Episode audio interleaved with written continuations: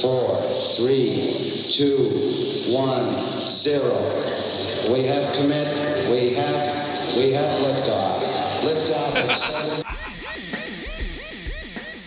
E aí, meus queridos e queridas ouvintes da Cápsula Distorção, vocês estão no episódio de número 69 e hoje com um tema muito legal.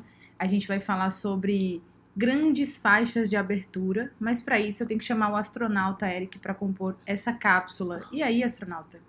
Por aqui tudo certo, tudo tranquilo, preparados para um ótimo voo. Esse deve ser um voo tranquilo, né? Tranquilo e com certeza bastante fácil, eu achei. É, o plano de voo foi fácil de traçar, né? É muita música, grandes faixas de abertura, então eu acho que não vai ter muito erro, não. Vamos lá. Vamos não, vai não, acho que não vai ter erro não, mas a gente... Bem, vamos explicar isso em um outro momento, o que seria essa grande faixa de abertura. Mas antes a gente tem que preparar a cápsula para o lançamento e a gente vai fazer o que, comandante? Vamos falar sobre o que- estamos ouvindo nos últimos dias, então fiquem aí, a gente já volta.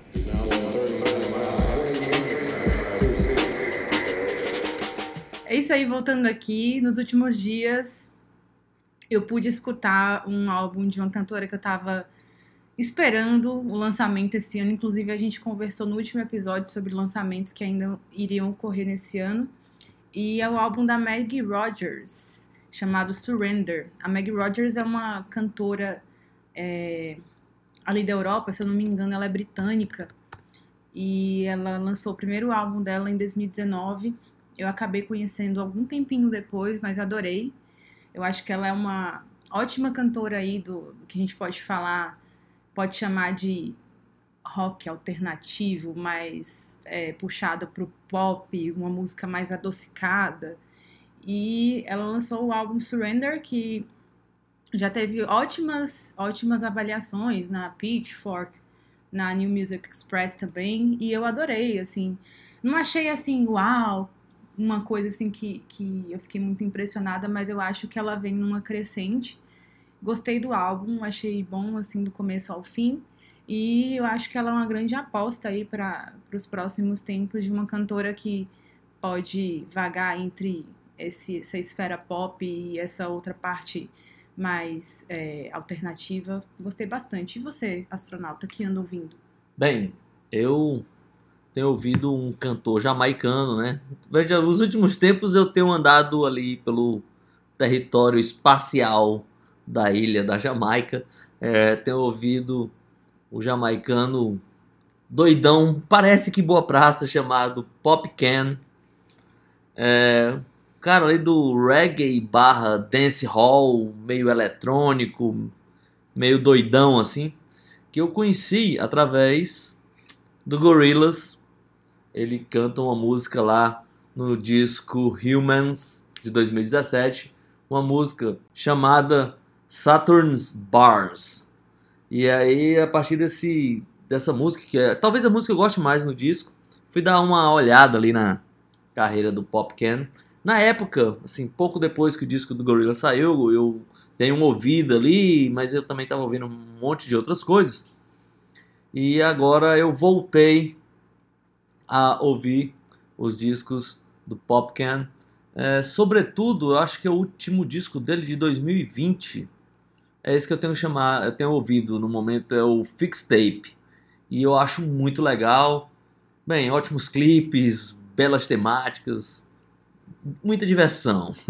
É, o Popken é, é um cantor, assim, bastante. Eu achei bastante peculiar, né? Ao mesmo tempo que é bem divertido, ele tem umas raízes ali da música realmente regional, ali, música jamaicana e tal. É muito interessante.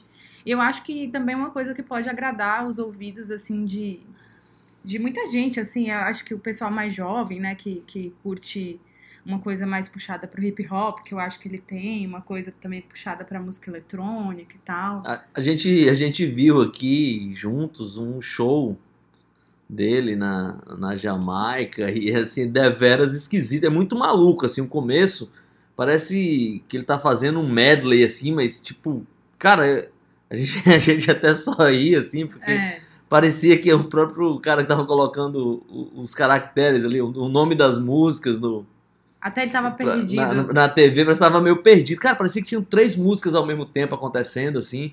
Era uma baita banda de apoio, assim, o baterista, o cara que quebrava tudo, meio um Keith Moon. É, eu falei que era o Keith Moon deles. É, jamaicano, assim, malucado.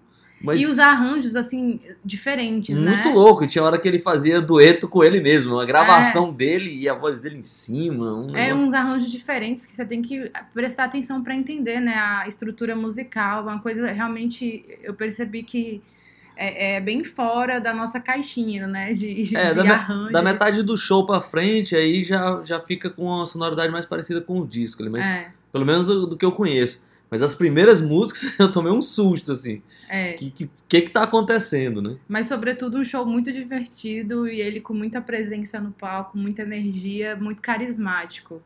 É isso aí, a figura aí do Popcan, ou Popcan, não sei como é que fala. É, eu também não sei como Mas fala. a gente mas é- presume que seja Popcan. Enfim, vamos nessa. A gente já preparou a nave aqui pra gente voar para as grandes faixas de abertura. Então fiquem aí com a gente e já voltamos.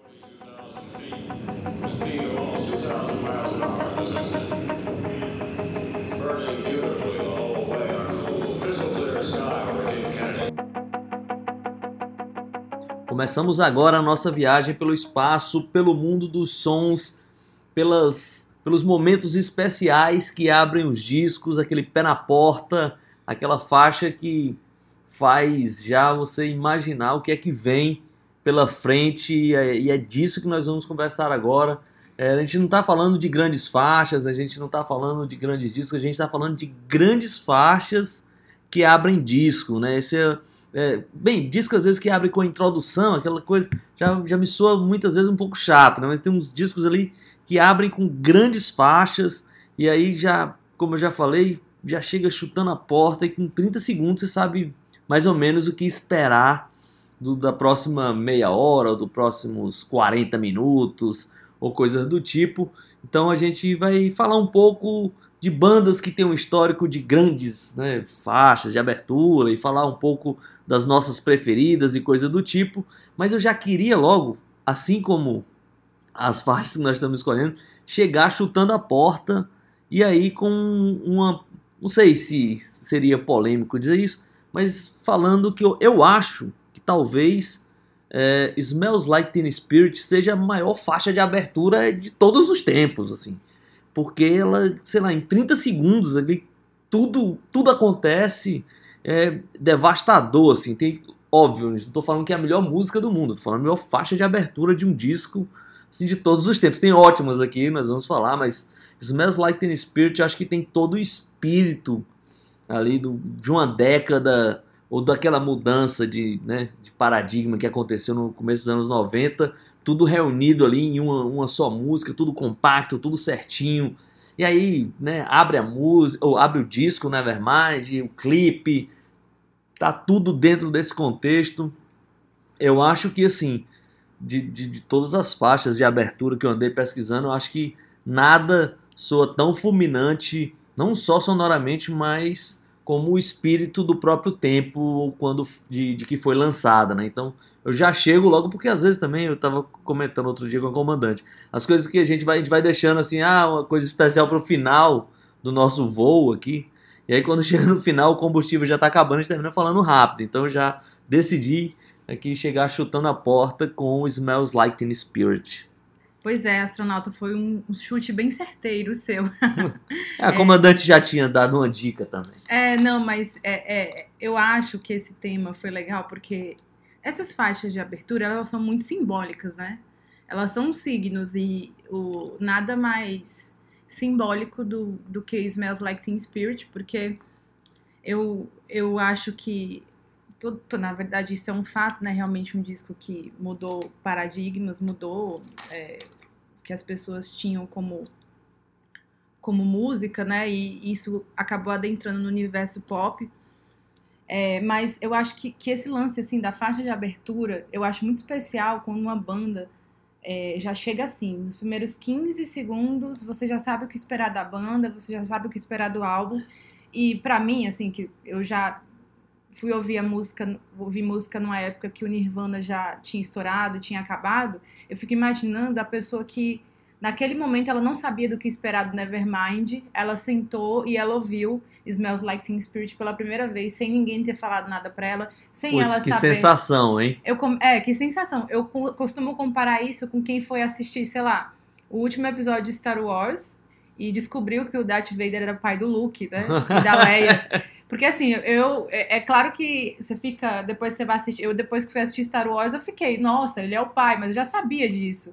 É, eu fico imaginando quem não sabia, né? Quem nem imaginava que isso ia acontecer. Então, é como o Nirvana no, no Evermind, e fico imaginando, assim, a pessoa que pegou o disco, ouviu, e aí a primeira música, os primeiros 15, 30 segundos, era aquela sucessão de, de acordes que, que é, é simples, a sucessão de acordes é simples, mas ao mesmo tempo é tão emblemático, é tão simbólico e é tão carismático. E eu queria falar de uma banda que tem. Bom, é a maior banda do mundo, né? Beatles, porque assim, pra mim, Beatles é, é bem essa banda simbólica. Os Beatles, eles praticamente todos os discos, enfim, não é uma discografia muito grande, mas praticamente todos os discos têm grandes faixas de abertura. E só pra exemplificar, ó, eu trouxe aqui Please Please Me, já vem com I Saw Her Standing There, porque são todas músicas muito carismáticas. A Hard Day's Night já vem com a primeira música, que é a Hard Day's Night, e eu fico pensando, cara, a Hard Day's Night, que tem aquela primeiro acorde, Ah, sabe? Eu acho aquilo. Na hora que você escuta aquilo, você já, já vem, assim, uma, uma série de pensamentos, assim, na sua Você cabeça. e o Phil Spector, né? É, pois é. Help, a primeira faixa é Help, que é, nos primeiros cinco segundos você já sabe do que esperar da música. A gente tem um Rubber Soul com Drive My Car, que tem um.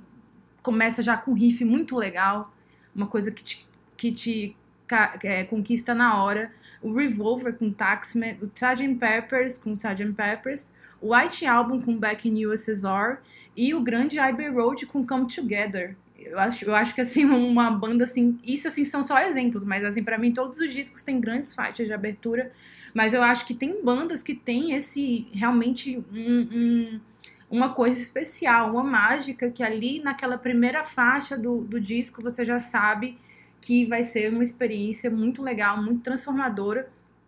E eu acho que isso é bem representado pelo Nirvana e Nevermind, por esses discos que eu citei dos Beatles só para começar e por outras outros artistas e outras bandas também que a gente vai falar aqui ao longo do episódio. Então é isso, eu acho que é, que é bem simbólico, né? Assim, é, falar sobre faixas de abertura, grandes faixas de abertura, o que você esperar da banda. É, às vezes, só com aquela primeira faixa, você já sabe é, é, que a banda ela vai estourar uma bolha. É muito, muito impressionante mesmo. É, não, essa, essa é uma coisa muito interessante da gente ficar relembrando, né? Vendo, conversando de, de, de artistas. Por exemplo, é, bem, eu, tem artistas que eu gosto bastante que não tem essa representatividade toda, assim, nas primeiras músicas. Por exemplo, você olha o, o Bowie, né? Nas primeiras, o disco já não abre, né? Eu, eu, do, do Demora a Bowie- acontecer às vezes. é, eu, eu, eu- do, o Hunky Dory começa com Changes, que é uma baita faixa de abertura. Né? Mas os outros discos, assim, no, no geral, ele não, não leva isso como uma, como uma grande marca, né? É, Até os próprios Beatles ali, a comandante, ela destacou. Alguns eu concordo bastante, outros nem tanto, assim. Mas a abertura de, do Abbey Road com Come Together, realmente eu acho espetacular, assim. E a Hard Day's Night, Help, né? É, Essas aí são realmente faixas que, é. tipo, com 10 segundos você já. Não, a Hard Day's Night eu acho uma coisa impressionante. Na hora que ele só faz o primeiro, a primeira nota, assim, sabe? Primeiro acorde. Tan, e eu, e você já tem, já sabe, assim, o que esperar. É muito impressionante, eu acho. Eu queria falar também de uma banda que eu sei que o astronauta é, gosta muito. E eu vou falar dessa faixa de abertura, porque pra mim é, é, é uma banda que eu também gosto bastante. É, agora eu acho que essa faixa de abertura é muito difícil escolher uma música preferida, mas se eu escolher minha música preferida dessa banda, ia ser essa faixa de abertura do Dolittle, que é o The Baser, do Putz. Pixies.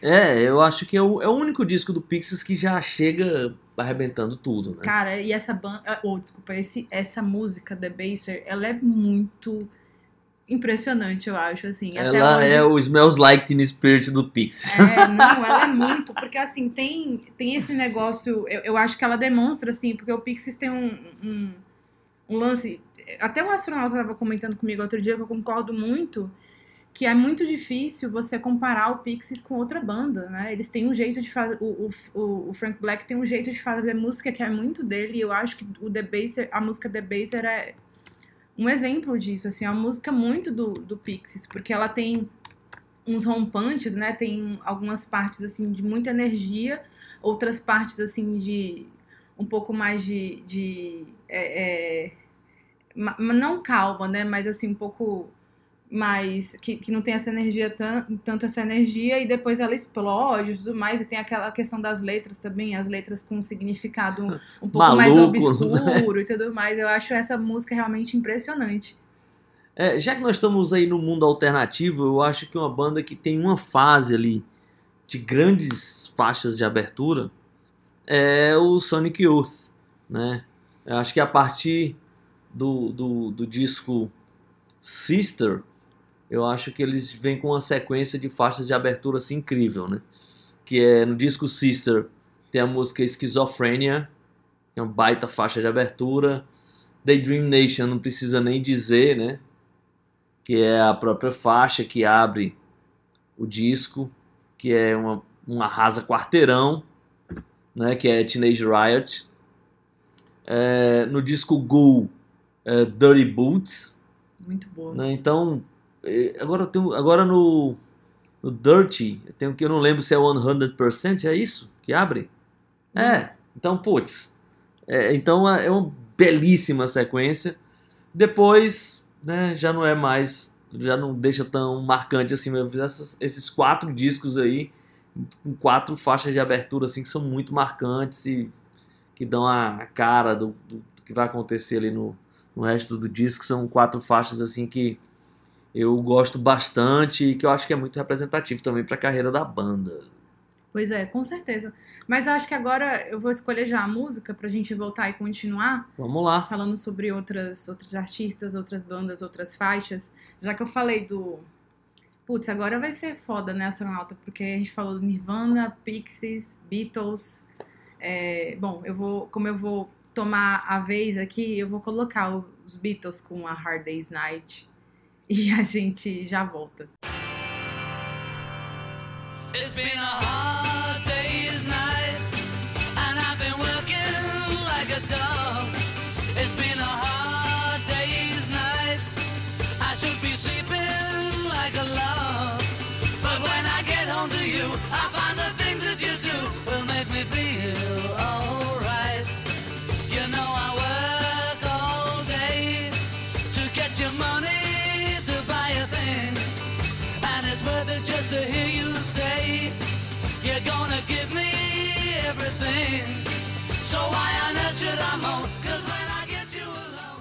voltando aqui depois dessa grande faixa de abertura, e a gente está colocando justamente o trecho da, da abertura mesmo. É, astronauta, eu queria falar sobre uma faixa. É, rapidinho, vou só citar e você fala o que, que você acha. É, mas eu acho que essa faixa de abertura também é muito, muito emblemática, muito simbólica, que é do Radiohead, do Kid A, Everything in its Right Place. Eu acho que essa faixa mostra o que esperar do A e o que esperar do Radiohead a partir dali, né? Que é uma fase um pouco mais experimental, é, mais viagens do Tom York e, e da, e da banda. E eu adoro esse disco. Pra mim, hoje em dia, é o meu disco preferido do Radiohead. É, eu, eu, eu tinha até separado aqui do Radiohead é, a faixa de abertura do OK Computer, Airbag, né? Airbag. Só que como uma coisa inusitada. É muito estranho o jeito que aquele disco começa, né? Parece que parece estar meio pelo meio, assim, a música parece que começa, a faixa parece que já, já começa pela metade. Então eu botei ali, não no, no- em grandes faixas de abertura, mas eu tinha se- separado ali na prateleira dos inesperados, assim, é muito estranho o jeito que esse disco começa, e te colocando, eu acho que é tão desconcertante quanto o resto do disco, né? Apesar de não, não, não considerar ser uma grande faixa de abertura. Agora, essa do, do Kid eu me lembro muito bem quando eu botei a primeira vez para tocar isso. E aí, aí foi mais ou menos é, o que a comandante escreveu no- na parte an- anterior do, do nosso voo com o Nirvana, né? Não, não na sensação, mas na surpresa, né? Então, tipo, porque eu ainda não tinha ouvido nada do disco. Tipo Uhum. assim, eu botei pra ouvir o disco sem ter ouvido single, sem ter visto clipe, sem nada. E me soou muito estranho, demorou muito pra ficha cair. É, o que dei. Eu lembro que quando eu ouvi a primeira vez eu me decepcionei muito, assim, tava. Né, eu gostava muito do OK Computer. E fiquei, putz, esse disco aí, não, não sei, não sei, não vai, não vai dar pé, não. É, mas naquele tempo tinha um detalhe, né, assim, no mundo pré-internet, né, pré-MP3, essa coisa toda, é, aconteceu uma coisa que é inimaginável, eu acho, hoje em dia. É que, sei lá, você comprava um disco e ele, você não gostava tanto do disco, né? Não, não representava muito aquela resenha que você leu, que te impressionou e tal. E aí o que, que você fazia? Pelo menos eu. Você, você guardava aqueles, não, é porque não é o momento agora, e você Quem voltava sabe, a né? ouvir daqui a dois meses, daqui. Coisa que hoje a gente não dá mais muita chance, né? Você ouviu 30 segundos aqui, 40, ah, não gostei, já passa pra frente. Então, naquele tempo você gastou seu dinheirinho suado num disco, né? E aí aquele disco não era bem o que você esperava, então às vezes você guardava ali, não, depois voltava a ouvir. E hoje é um dos meus discos preferidos, do Radiohead também. E eu adoro essa faixa, mas eu me lembro muito da estranheza de ouvir a primeira vez, assim. Eu fiquei, putz, uma decepção total. É por isso que eu acho que esse disco do Radiohead foi um disco muito corajoso, né? E especialmente essa faixa, que ela é realmente uma faixa estranha para o que o Radiohead era, mesmo com o OK Computer, eu acho que foi muita coragem também deles colocarem como uma faixa de, de abertura e apresentarem um trabalho como o KJ, que eu, eu adoro, mas eu, assim, eu também fico pensando, será que se fosse na época, se eu tivesse escutado na época mesmo do lançamento, eu ia gostar? Porque você conhece a banda de uma maneira. Aí você também tem uma certa maturidade musical na época que te impede, assim, às vezes, de, de se aventurar em outras coisas, mas é, é, eu acho um disco muito corajoso do Radiohead e acho que essa faixa, ela, ela meio que já te informa o que o Radiohead vai ser a partir dali, né? Aquela segunda fase do Radiohead. É, realmente é uma ruptura, né? Total. Eu me lembro demais da decepção. É incrível como eu gosto tanto do disco hoje, mas e lembro de como na época eu. Bem, eu gastei E- dinheiro com isso. E essa música, ela já entrou algumas vezes. Assim, normalmente fazem aquelas listas de músicas mais bonitas do mundo. E essa música, eu lembro que na lista do Reddit, ela entrou como, tipo assim, uma das, das 10, assim, músicas mais bonitas do mundo. Inclusive, eu acho que o Radiohead era a banda que mais aparecia nessa lista. É, putz, aí é demais. É, eu também separei algumas coisas aqui é, do mundo pesado, né? Pelo menos um pouco mais pesados que a gente costuma falar por aqui, por sempre por aqui. E uma de um disco que a comandante gosta bastante, que é a faixa Fight Fire with Fire Do Metallica. do Metallica. Do Ride the Light. do Ride the Lighting, eu acho uma bela faixa, mas que começa enganando, né? Tanto ela como Battery, do Master of Reality, oh, desculpa, do Masters of Puppets, É. eu me enganei aqui. É, elas, elas começam enganando, né? Começa com coisa lentinha, assim. Ah, Eu imagino também que, sei lá, o fã do Metallica que tinha ouvido o Kill 'Em All e foi ouvir o, o, Ride, o Ride the Lighting, deve ter tomado um susto, assim, com aquela primeira introdução, né? Um violão, assim, uma guitarra distorcida, não lembro direito. Acho que é uma coisa de violão, É, assim, é. uma introdução. Dedilhado, né? É, você pensa, o que, o que tá acontecendo aqui, né? E depois aquilo entra né, em parafuso com toda a velocidade e o peso do Metallica. E aí eles meio que repetiram a fórmula ali é, na música Battery, do Master of Puppets. A comandante também gosta dessa. Gosto bastante. É, e falando em discos corajosos, o Ride Light, né, além de ser um baita disco, pra mim um disco nota 10, assim, disco que eu gosto muito. Ele é um disco muito corajoso, porque tem é totalmente diferente do Kill Them All.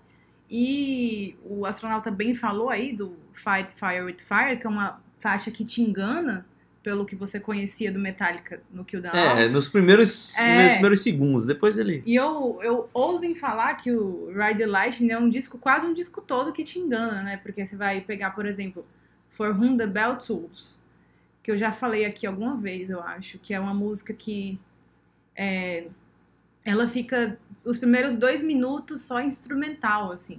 Depois dos dois primeiros minutos que aí o, o, o, o James Hetfield vai cantar e tudo mais, isso é uma coisa muito inesperada para uma banda de thrash metal até então, né? Então é, é realmente um disco muito interessante musicalmente. E aí eu sempre coloco esse disco como um exemplo, assim. Eu sei que ninguém é obrigado a gostar de todos os discos do Metallica, mas é, Metallica mudar de um disco para o outro não é uma coisa recente, né? É uma coisa que acontece desde o segundo disco. O segundo disco já é muito diferente. É, eu acho que é uma banda que sempre foi muito corajosa nesse sentido, né, de mudar. E aí, já, já que nós estamos aqui no mundo dos pesados, ou dos pesadões, é, o- o- os parceiros ali de Bay Area com Metallica, que eu acho que tem também uma. Acho que na sua melhor fase tem belas faixas de abertura. É o Slayer, que logo com o Reagan Bloody tem Angel of Death. Baita música do Slayer. Baita música abrindo esse, pra muita gente, o melhor disco do Slayer. E também um disco de mudança, né? Um disco que rompia ali com o que o Slayer fazia até o disco anterior. Depois vem o disco South of Heaven, que é um que eu, que eu- desses discos ali da dessa fase, o pessoal acha um disco mais fraco, mas eu gosto bastante. Abre com South of Heaven, que eu acho uma baita música e finaliza ali meio que né, começando os anos 90, é isso? É, acho que é, começando os anos 90 com Seasons in the Abyss, o disco, e, e abre com a faixa War Assembly, e eu acho muito. Essa é uma baita faixa também, eu acho que o Slayer. Eu acho esses, pra mim, certamente, esses são os três melhores discos do Slayer, e todos eles abrem brilhantemente, assim, tipo, quebrando tudo. Eu acho sensacional, assim. Pois é, astronauta, eu acho que você pode tomar aí as rédeas pra escolher uma música. Escolher música, né? Mas Isso. aí eu vou falar ainda aqui de uma outra banda que tem uma sequência matadora, mas vamos ficar no mundo ainda dos, né? Dos pesados? Dos que não pegam muito leve, né? Pois vamos lá. Vamos lá, né? Eu queria falar de uma fase, de uma banda também que na melhor fase, pra mim, é, tem grandes faixas de abertura. Eu tô falando do Motorhead, que em 79 lançou o Overkill, que abre com a música Overkill. Putz. Que aí essa música, essa é de arrebentar tudo. Eu acho que essa era, virou a marca registrada do, da última música de todos os shows do Motorhead depois de uma certa fase da banda. To- Todos os shows que eu vi foram encerradas com Overkill. Depois, em 1980, Ace of Spades, não precisa falar que a abertura é Ace of Spades, e aí é de matar, né? O Ar de Espadas. É, tipo, o Zé Ramalho, bem cantor. Então é aquela. Cara, essa faixa, como faixa de abertura, eu acho que fica ali perto do que o Nirvana fez, porque, cara, aquele, aquele riff de baixo do Leme ali, ali ah, já mostra todo o espírito que vai vir no disco, toda a pancadaria, toda a velocidade, toda a sujeira que o Motorhead estava preparando, né, para os próximos minutos.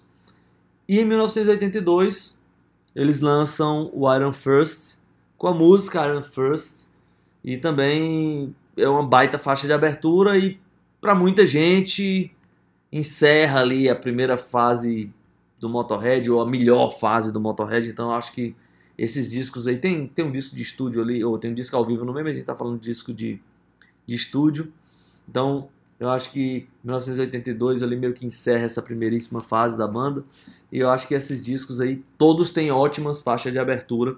E já que eu falei tão bem de Ace of Spades, eu acho que não tem porquê a gente não ouvir um trecho aqui.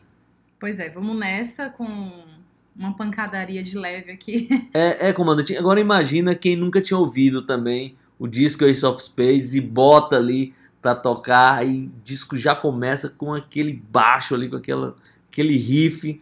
Aquilo deve ter enlouquecido muita gente. Eu aposto que sim. Vamos nessa escutar e a gente já volta.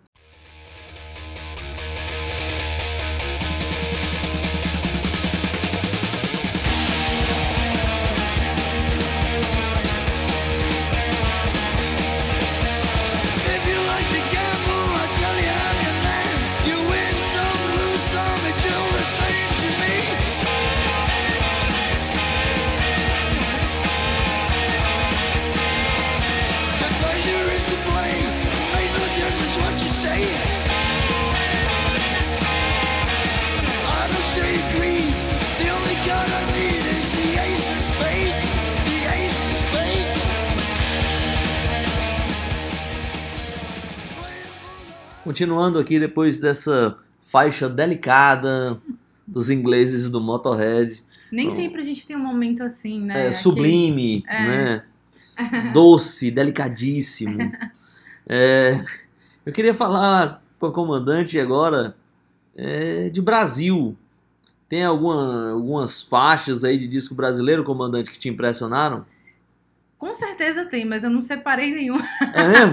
Não, eu Pois vou. é, eu sempre fico devendo pro Brasil, né, Fica cara? devendo pro É, Brasil, né? Preciso parar com isso, mas era uma coisa que eu tava prestando atenção aqui. Eu fiz uma listinha e na minha lista não tem Brasil. Aí eu fiquei, poxa vida, esqueci. Mas eu vou mandar umas aqui país. pra gente conversar aqui rapidamente. É, uma que eu acho que é tipo inacreditável também é daquelas faixas que já, a gente já ouviu tanto que é hoje difícil a gente parar pra ouvir, né? Mas que é você imaginar que a primeira vez também que a pessoa botou ali e ouviu como faixa de abertura é Alagados do Paralama do Sucesso, né? Que é do disco Selvagem, Sim, então uhum. é um Paralama do Sucesso bem diferente ali do Passe do. Lui, com aquela brasilidade, com aquela coisa tropical, né, que não se imaginava tanto. Eu acho assim uma belíssima faixa de abertura.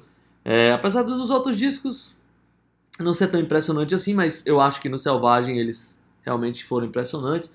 E também é, eu queria falar rapidamente aqui é, dos Titãs, porque o disco Cabeça de Dinossauro é, assim como o disco do Radiohead tem Air- Airbag como uma, uma faixa inesperada, é, é muito curioso uma faixa como Cabeça Dinossauro, que abre o disco que, que tem o mesmo nome da faixa, né? Que é uma música muito fora do padrão, assim, e, e como essa música terminou entrando no repertório da banda, ficou, né? É curioso isso, não é uma música fácil, assim, se você eu imagino também que para os fãs que, sei lá, para quem acompanhava a carreira da banda, que ouviu o primeiro disco ali, ouviu o segundo disco, era o Televisão, né? E aí dá de cara com a música Cabeça de Dinossauro abrindo um disco, deve, deve ter. No mínimo, Isso. inusitado. É, não, de, demais, é muito esquisito isso. Mas eu acho uma, uma, uma faixa emblemática, assim, da banda, uma faixa que, que realmente é, vende a, a ideia do que vai, vai, vai acontecer dali pra frente. Astronauta, você falou aí de Brasil. Eu, apesar de não ter, não ter é, é, separado nada, eu acabei de lembrar aqui de uma grande faixa de abertura que é uma introdução e que eu acho assim muito foda mesmo, que é ali o Chico Sainz, Nação Zumbi, em Galama ao Caos, Putz, aquilo é com um monólogo ao impressionante. pé do ouvismo. É, e aí é, vai um do pouco, ouvido, desculpa. É. vai um pouco ao, contra, ao contrário do que eu disse lá no começo, né, das introduções, É mas essa tem um outro nível. né? Cara, isso é realmente impressionante. Eu fico também imaginando quem escutou isso naquela época, porque assim, ali chega o Chico Sainz é, despejando um monte de referências, despejando assim tudo que, que representa ali, a- enfim, aquele, aquele cenário Mangue Beat e tal. É, e aí você. Eu fico imaginando assim, quem escutou aqueles nomes pela primeira vez e vai procurar e vai pesquisar, é, vai, vai querer saber quem é Zapata, enfim. Eu acho uma grande, uma grande faixa de abertura. Eu adoro essa música. É uma das músicas assim que eu. Às vezes eu vou colocar o disco pra tocar, eu escuto essa música assim várias vezes. Adoro ele falando. é, é, sem ser nesses moldes música, mas um molde meio sarau e tal. Eu acho realmente muito foda. Eu acho que é uma grande introdução. E, e isso me lembrou também, eu nem tinha separado isso aqui, mas a faixa que abre o samba Esquema Noise do Mundo Livre S.A., que é a faixa Mangue Beat. É. né? Eu acho que as duas têm o mesmo espírito ali no, no, no que faz referência ao som que eles estavam emanando. Mas eu já queria emendar aqui, comandante, com um artista brasileiro que eu acho que esse cara talvez seja o cara que tem mais faixas de abertura assim dessas que nós estamos falando aqui, que são muito impactantes. Não tem como não falar dele. Olha só, hein? eu separei umas aqui. Vamos lá. O disco É Proibido Fumar, ele já abre com É Proibido Fumar, né? Em 64, né? Em 65, no disco Jovem Guarda, Quero que Tudo Vá Pro Inferno, Putz, essa música é demais. né? No disco Roberto Carlos 66, Eu Te Darei o Céu, Meu Bem. Só Né? hits. Putz, é demais. No disco de 67, no Ritmo de Aventura, Eu Sou Terrível. Caramba. É, no disco de 71, detalhes. Né? Música Aí, linda, pelo amor de Deus. é, aí no disco de 75 ele repete, né? Que tudo vá pro inferno, ele gravou de novo Uhum. no arranjo. Beleza, mas é a faixa de abertura que tá lá. E aí, meio que encerrando a festa ali, no disco de 76, se bem que tem o 77 abre com Amigo, que é uma faixa ainda Uhum. né, famosa e tal. Mas pra mim é de 76 ali, é o meu onde encerra, que é ilegal, imoral ou engorda. É, Putz, que faixas de abertura, né? Já dá pra fazer é. uma coletânea só com faixa de abertura dos É. discos do Roberto Carlos. Não é de hoje que a gente sabe que as pessoas fazem o possível para destruir né, a imagem do Roberto Carlos como artista, enfim, como cantor e, e também como letrista. Mas eu acho, na minha humilde opinião, que a discografia ali do Roberto Carlos nos anos 60 para os fins anos, pros anos 70 é realmente uma coisa impressionante, irretocável, uma coisa que merece ser estudada com muita profundidade, porque ali tem um trabalho de música realmente pop que eu acho que é muito é muito é, é, valioso assim para a música brasileira assim. Você escuta essas músicas essas músicas são muito muito carismáticas assim é realmente uma coisa muito impressionante eu acho Não, é sensacional. Aqui a gente tava falando, eu não tava escolhendo as melhores faixas dele, eu tava falando Das faixas de abertura. né? exatamente Então, Mas eu aí- acho que pra, pra gente, né, saber como é emblemático isso, né? Eu acho que a discografia ali, de- de- nessa fase, anos 60, anos 70, eu acho que a obra do Roberto Carlos é muito impressionante, assim. Eu, eu realmente acho é, um grande feito, assim, da música brasileira, mas enfim, né? As pessoas, elas acham que o Roberto Carlos só é um... um- É, cara, você ouve o É Cara- Proibido Fumar, é, cara, é 1964, Imagina falar entendeu? daquilo, né? É, Também. não, e o som, e a, cara, não dá, né, bicho? 64, todo mundo tava, né, tava começando, e o cara tava, né, fazendo o, o, o, disco Jovem Guarda em 65, e, e a música Quero que tudo vá pro inferno. É, não, e a gente... Cara, É, é, a gente acha, por exemplo, quero que tudo vá pro inferno. Você escuta isso hoje é uma coisa, né? Ah, quero que tudo vá pro inferno. Mas nessa época, você colocar esses dizeres numa música é, é uma coisa assim subversiva, entendeu? Não é aos ouvidos de todo mundo, principalmente de quem escutava o Roberto Carlos ali, não era uma coisa, nossa, quero que tudo vá pro inferno, ok. Não é coisa tão normal como é hoje em dia, assim, colocar inferno numa música, enfim. É, a gente está falando de uma sociedade brasileira dos anos 60. Tem muitas músicas do Roberto Carlos que tem essas profundidades que a gente não consegue perceber, porque, enfim, as pessoas sempre pensam nas coisas com a sua cabe com a cabeça do seu tempo. Aí elas não perdem essas, essas, essa oportunidade de entender é, é, a raridade das coisas num contexto social, né? agora comandante é música, né? Pois é, já que, enfim, eu vou mudar aqui completamente. Eu falei também de Brasil com o astronauta, acabei falando, apesar de não ter colocado aqui na minha lista, que tá grande. Eu queria falar de uma música, de uma banda, que foi um disco que mudou minha vida. Assim, eu comecei a entender música de uma maneira diferente, me ver ali como uma pessoa que realmente é, tinha uma identidade com, com bandas, enfim e uma banda que me abriu para outros caminhos, né, que me fez é, ser curiosa e, e pesquisar e enfim, é, essa banda é o The Clash e eu sempre falo que o disco London Calling é um disco que me abriu para muitas referências. Eu escutei quando eu era adolescente, assim, eu era, na verdade, eu era pré-adolescente. E aí quando eu escutei a faixa de abertura London Calling ali nos primeiros 15 segundos eu fiquei, caramba, que é que tá acontecendo, né? nossa, foi uma coisa assim que invadiu meu coração, assim, meu corpo. Eu lembro que eu fiquei arrepiada, assim, foi uma coisa muito impressionante. E as pessoas normalmente, até hoje elas falam, né? Ah, o The Clash foi, depois do The Clash nada mais importa, né?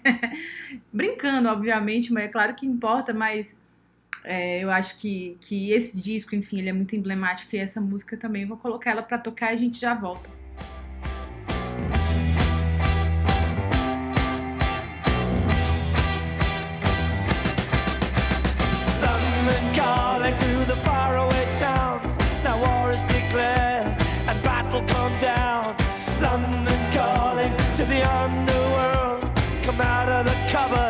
You boys and girls.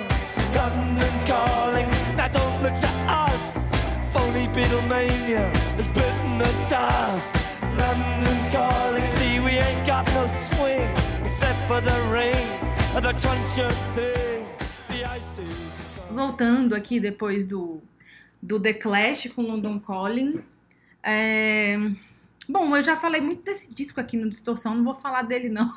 Porque tem outras músicas aqui que eu queria comentar.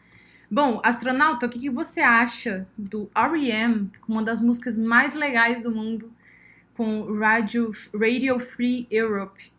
É uma música, uma baita música também, faixa de abertura e também que, que, que levou assim o R.E.M. do, do alt rock pro mainstream.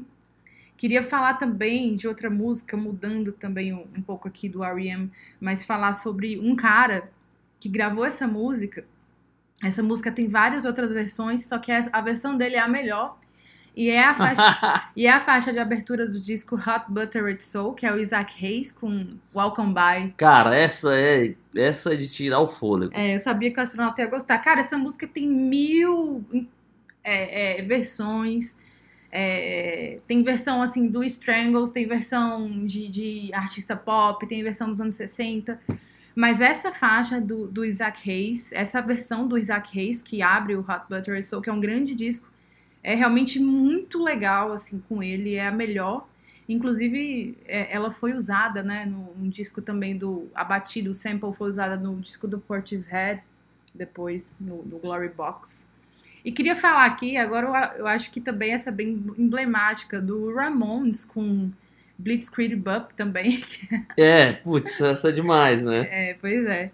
E queria passar aqui a palavra para o astronauta. Tem algumas outras coisas que eu vou deixar um pouquinho para depois, é, mas eu acho que são faixas bem, bem legais e que mostram aí para o que os caras vieram, né? Essa do Isaac Hayes é realmente. Não, essa é impressionante, assim. Eu, esse disco, ele é incrível, né? Eu tenho, tenho ouvido bastante, inclusive. É, bem, tenho, tenho algumas coisas mais separadas por aqui. É, já que eu é, sempre tenho falado do, desse. Não, eu vou. Eu resolvi mudar de assunto agora. Eu ia falar de mude. uma coisa e vou falar de outra. É, bem, tem uma dupla aqui de bandas que são fundamentais né, para os anos 70 e para tudo que veio acontecer depois dali, que tem também ótimas faixas de abertura. É, eu vou falar aqui rapidamente das duas, eu vou citar algumas faixas de abertura aqui. É, essas, essas são bandas são tão interessantes. Quando eu, assim como o Roberto Carlos, né, não dava para escolher um, escolhi várias, falei de várias. O Led Zeppelin é uma dessas também. A Led Zeppelin tem várias. Né, né? as é, bem, no primeiro disco já abre logo com Good Times, Bad Times, 69. É, no Led Zeppelin 2, All a Lot Love. Então, tipo, bem, não precisa falar muito. No, no Led Zeppelin 3, de 1970, Immigration Song. Putz, No, no Led Zeppelin 4, 71, Black Dog. caramba. É, no House of Holly. Desculpa, no House of the Holly. The Song Remains the Same. Que é uma das minhas músicas favoritas do mundo. É, Depois daí, eu acho que as faixas de abertura não são mais tão impactantes, mas essas aí são incríveis, assim, tipo, sequência, tipo, né, do, do começo da carreira até mais da metade ali, com grandes faixas de abertura que são impressionantes. É, agora, assim, o primo pobre, no ótimo sentido da palavra, eu tô falando do Black Sabbath, né, também tem, assim, faixas de abertura é, eu colocaria ali naquele pódio que eu coloquei ali o, o Smells Like Teen Spirit abrindo e botei o Motorhead. Talvez o Motorhead fique em terceiro, porque em segundo não há como não ser a própria música Black Sabbath que abre o o, disco da banda. Eu posso explicar por que que ali na minha cabeça ela tem essa importância toda, além de ser uma bela faixa porque eu acho que ela já traz nela própria a temática toda do que viria a se chamar de heavy metal, de metal, da coisa obscura, dos, tema, dos temas é, soturnos, todo aquele clima tá ali, né? A faixa começa com, com a chuva, os raios, o, o sino, o badalado sino, aquela, o riff entra. Cara, aquela guitarra do Tony Iommi, ela entra assim, né? É. um acorde assim, vai, já vai destoando de tudo. Então eu acho que essa música também ela reflete muito o espírito do tempo, né? E mostra é, toda tudo que iria acontecer. Aí sim, não só mais no disco, ela ia mostrar o que era que ia acontecer dali para frente no mundo do rock, sobretudo no mundo das guitarras um pouco mais pesadas. Eu acho que essa música já dá o tom de tudo. Vou falar agora, obviamente, das outras faixas, mas essa faixa do Black Sabbath, eu acho que é a fase, é a faixa das, das mais importantes assim, assim como a bendita Smells Like Teen Spirit. É, o Black Sabbath no, seu segundo disco abre com War Pigs, né? O disco, porra, é uma sequência de mano, né? War Pigs depois vem Paranoid. É, mas o War Pigs ia ser inclusive o nome do disco, né? A gravadora não aceitou muito, mas a música terminou ficando a música de abertura. Em 71, no Master of Reality, Sweet Leaf. Nossa. Putz, não, não há o que falar, né? É, É, no, no volume 4, é, Wheels of Confusion. No, no disco de 73, Saba Bloody Saba, é a música Saba Bloody Saba, que abre o disco. No Sabotage, é Hole in the Sky. E aí no, Technical Ecstasy a faixa de abertura não interessa tanto, pelo menos pra mim. Mas ainda ali na despedida do Ozzy, eles ainda abrem com uma baita faixa que é Never Say Die. que eu acho sensacional. Então essas duas bandas, assim, eu eu, eu falei ali no, no- Black Sabbath como os primos, os primos pobres, mas é porque o Led Zeppelin sempre o glamour, né, aquela coisa. Sim. E o Black Sabbath sempre os caras meio maltrapilho, mas mas eu assim, pra, na hora de puxar a carta, de, de guardar no coração, o Black Sabbath tá acima do Led Zeppelin.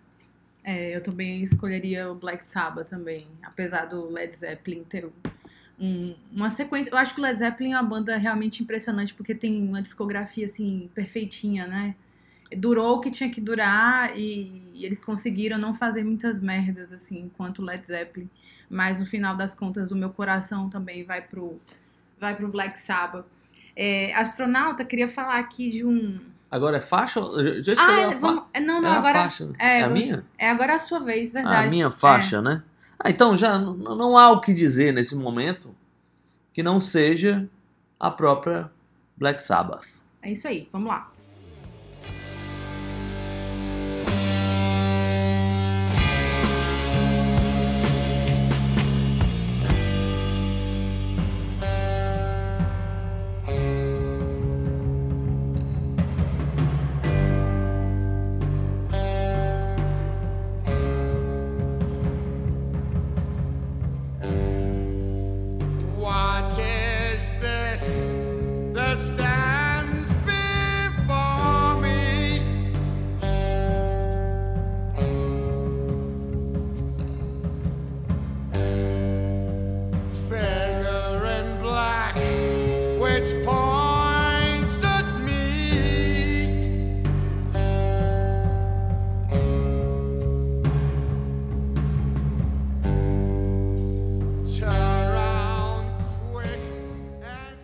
Momento sombrio, O in- astronauta voltou sombrio também. é, sombrio, inebriante do Black Sabbath. A comandante, ela ouviu o Black Sabbath a primeira vez, foi como? Lembra?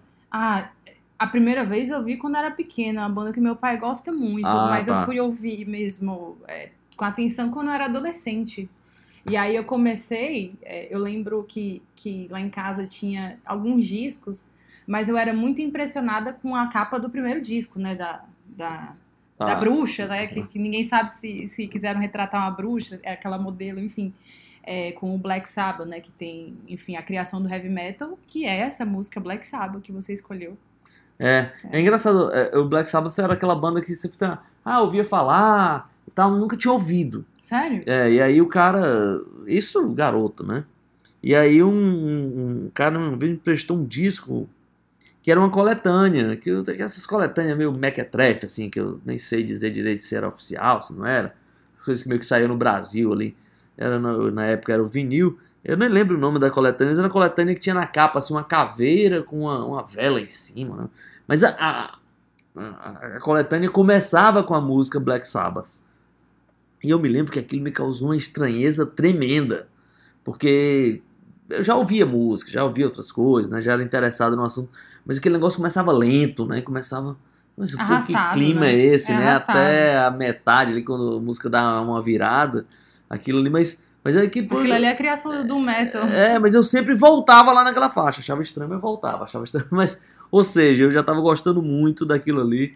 E Ah. essa foi a primeira vez que eu ouvi Black Sabbath. Agora, isso aí que você falou é uma coisa realmente interessante, porque, por exemplo, o que a, o que a gente pensa do Black Sabbath hoje, que é uma, Black Sabbath é uma banda que todo mundo conhece, né? Mas por muito tempo não foi assim. O Black Sabbath não era pop, né? Não era uma coisa popular. Na verdade, era uma coisa bem estranha. Eu acho que a partir dos anos 90, ali, que começou a- a que as pessoas começaram a ver a banda de outra maneira, porque era uma banda assim, não era uma banda é, como a gente, como as pessoas veem hoje em dia. Black Sabbath foi até uma banda que de vez em quando eu costumo falar que é uma- houve um redescobrimento, assim, um culto, né, meio tardio, eu acho. Eu acho, inclusive, que o pessoal do, do Grunge fez muito esse papel, assim. Exatamente. Inclusive porque- na própria sonoridade, É. né? Tipo, é, os caras queriam. Muitos deles queriam ser, tipo assim, Beatles com Black Sabbath. É, né? e é- era, eu lembro que, que eu li uma revista, não lembro que revista que era, mas dizia que o grunge era uma coisa entre Black Flag e Black Sabbath. Certamente. era uma coisa assim que vagava entre, entre, aquelas, entre aquelas sonoridades. Mas é isso, assim, o Black Sabbath, como as pessoas conhecem hoje, por algum tempo, por um certo tempo, ali nos anos 70, anos 80, não tinha né, essa popularidade, é, essa, esse gosto geral, né? Uhum. Enfim, é, eu queria, já que a gente está já indo para o final do programa, eu queria só citar algumas faixas que eu acho grandes faixas de abertura. É, vou viajar lá para a Escócia, falar de uma banda que eu adoro, que é o Teenage Fan Club, que no álbum Band Wagonesque eles vêm com uma grande, uma grande faixa deles, logo ali no começo, nos 15 primeiros segundos, você já consegue ser abarrotado pelo cupido do Teenage Fan Club. É é? você já fica apaixonado pela banda, que é a, a música The Concept. É, também quero falar do primeiro disco do Wilco, o AM, que eu acho que a faixa de abertura é das faixas que eu mais gosto da banda, que se chama I Must Be High, a época que o Jeff Tweedy fumava muita maconha. É, queria falar sobre também o Marvin Gaye com What's Going On, do álbum What's Going On, que é uma grande faixa de abertura, ali onde o Marvin Gaye fez um disco do jeito que ele queria, ele produziu o disco, enfim, falou sobre assuntos que ele não falava antes, né, assuntos mais políticos, mais é, espinhosos. É, também o Daft Punk no álbum Discovery, que vem com One More Time, que abre aí uma era de, do gosto dos jovens por música house e, disco. É, e eu queria falar, por fim, do Stone Roses com I Wanna Be Adored, no álbum de estreia de 1989. É, enfim, uma faixa que inspirou grandes, outras grandes bandas a, a seguirem a, a essa estética do Stone Roses. E por fim, é, vou colocar meu gosto pessoal aqui no programa para falar do Depeche Mode, especialmente em dois discos, o Music for the Masses, que abre com uma grande faixa pop do Depeche Mode que conquistou o mundo, Never Let Me Down Again, e a faixa que eu mais gosto, a música que eu mais gosto do Depeche Mode, que se chama Word in My Eyes, que abre o disco Violator, que é um baita disco. E eu acho que essa, essa música é uma música uma das músicas mais perfeitas, assim, do, do Depeche Mode. E é isso, astronauta. Com isso eu já vou encerrando aqui a minha, a minha contribuição. Eu quero que você aí Bem, é. tece alguns comentários. É, né? Eu vou, eu vou aqui emendar com uma outra banda que essa também. É, eu sempre falo que não deixo pro final, assim, os principais, mas nessa, nesse caso eu deixei. Que é uma banda que tem baitas faixas de abertura, assim, uma das maiores sequências de faixas de abertura, que são os Rolling Stones, né? É, bem, eu, pra mim, né, a partir de 67, é, mas assim, os Stones têm uma discografia um pouco mais complexa ali. Né? Não, na verdade, até antes de 67.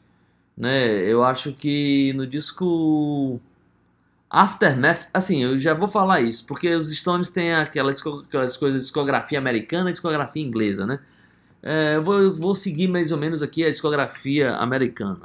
É, O Aftermath, 65, né, ele, desculpa, de 66, abre com Paddy Black, né?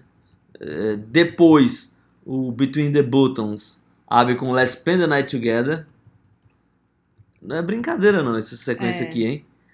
Aí vem o A Biggest Banquet com Sympathy for the Devil. Putz, essa daí é de arrasar o quarteirão. Cara, essa mesmo. também é uma das maiores faixas de E abertura. assim. polêmica, né, É, também. e tudo, né? É. É, e depois, no disco Lady Bleed, vem com Gimme Shelter, Putz, essa daí também é. que não é brincadeira. É, no Exile on Main Street, é, vem com Rocks Off. Tudo bem, não é aquela faixa né, que entrou pro repertório e tal, mas eu acho ainda assim uma bela faixa de abertura. É, no disco Goat's Head Soap, vem com Dancing with Mr. G, que eu acho assim uma baita faixa, também é daquelas meu lado B ali, mas eu acho uma boa faixa de abertura. Depois, um pouco mais pra frente, né, tem ainda duas músicas que são aberturas de disco dos Stones. Eu gosto muito da abertura também do Black and Blue, Hot Stuff. Adoro esse disco. É, eu também. Aí depois vem Some Girls que abre com Missile.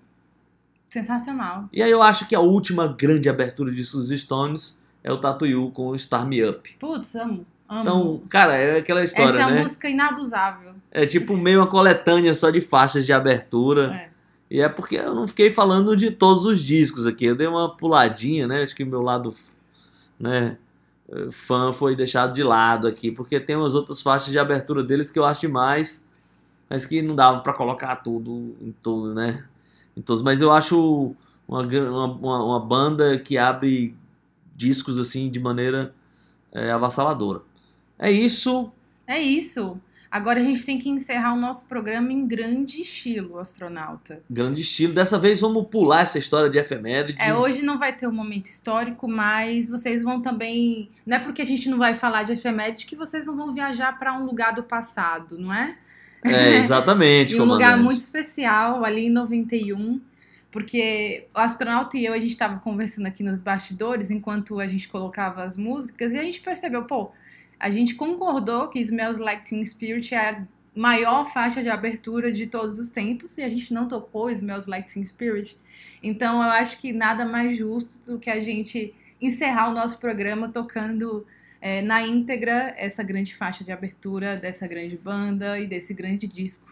É, a comandante agora me desarmou completamente. Eu ia inventar uma história que deixamos pro final. Ia ser a grande faixa, porque a gente preparou esse final especial. Mas foi isso mesmo. A gente tinha preparado outra coisa e a gente viu que não colocou a faixa principal do. Né, a faixa que a gente mais elogiou Ah, durante, que isso, o, todo mundo sabe. durante o voo. É, todo mundo sabe que a energia aqui às vezes é um pouco caótica, né? A gente É. vai decidindo as coisas enquanto tá rolando o programa. Então é isso, a gente toca sempre trechos de faixa, mas nesse caso a gente vai tocar a música toda. Vai que tem um desavisado de Saturno que nunca ouviu. Pois é, é isso aí. Então vamos lá com, com essa grande música. E assim a gente encerra o programa. Muito obrigada, até a próxima semana. E até mais, astronauta. Obrigada, comandante. Obrigada foi boa, né? Brigades, comandante, pela ótima condução desse voo. Próxima semana tem mais peixe vendido, câmbio desligo.